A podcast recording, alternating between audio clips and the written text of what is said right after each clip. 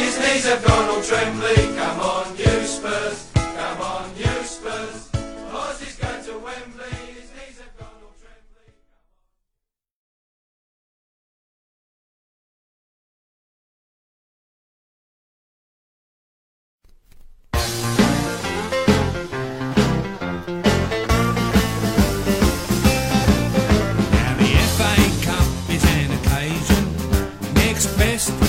Christmas Day.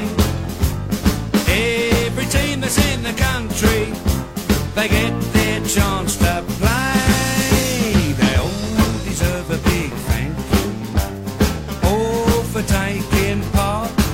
And there's a team who deserve a special mention. Let's all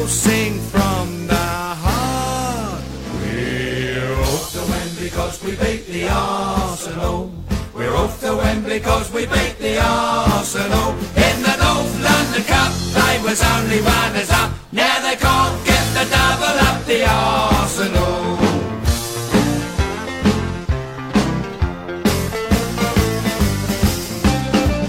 Now that's enough about the Arsenal. Cause the semi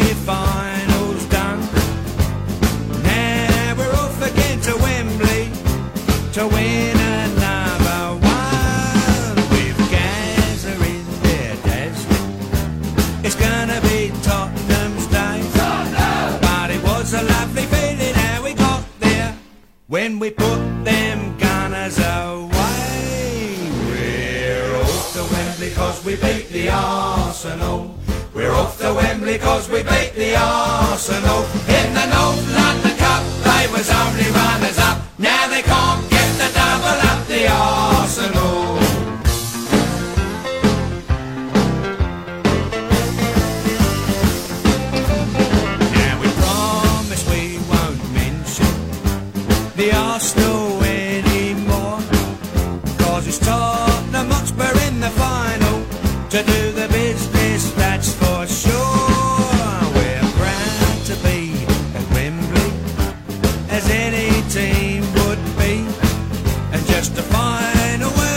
You missed it, is how we got there. See, we're off to Wembley cause we beat the Arsenal.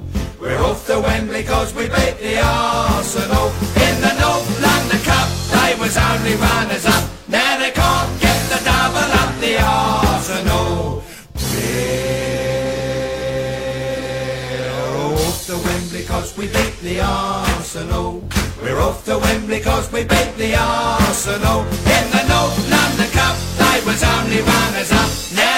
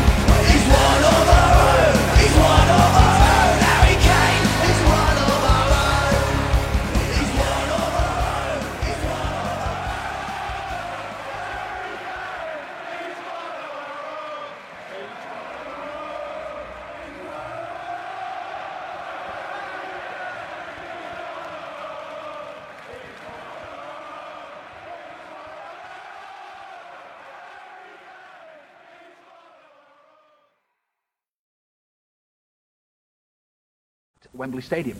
And that means that it's cup final song time again. And here is the entire 18-man Tottenham Hotspur cup final squad, accompanied by Chas and Dave, singing live on television for the very first time their new single, Hot Shot Tottenham. David Fleeting through my army, David Fleeting through my army, David Fleeting through my army, David Fleeting through my army.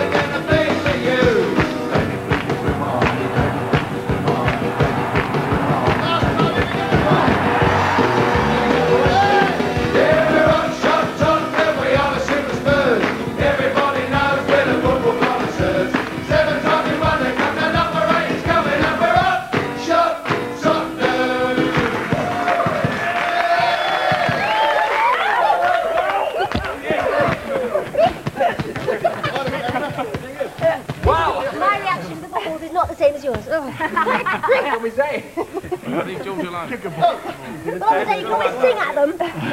That's a good idea. Do you think you're going to make it eight times in a row? Oh, we hope so. It's going to be difficult, but things are going well for the lads at the moment, so we're keeping our fingers crossed. Oh, Glenn, is this song going to go as high in the charts as Diamond Lights? Well, we hope so, yeah. If it does as well as Ossie Dream, then we'll, uh, we'll be pleased. So everything's in good order apart from the voices, obviously. Coventry, Coventry have got to, and by the way, Coventry will be appearing on the programme and singing a song as We well. want to have a sort of singing cup final. yes. There's good news for Blue Peter Badge winners on the bank holiday because the HMS Belfast is going to be more.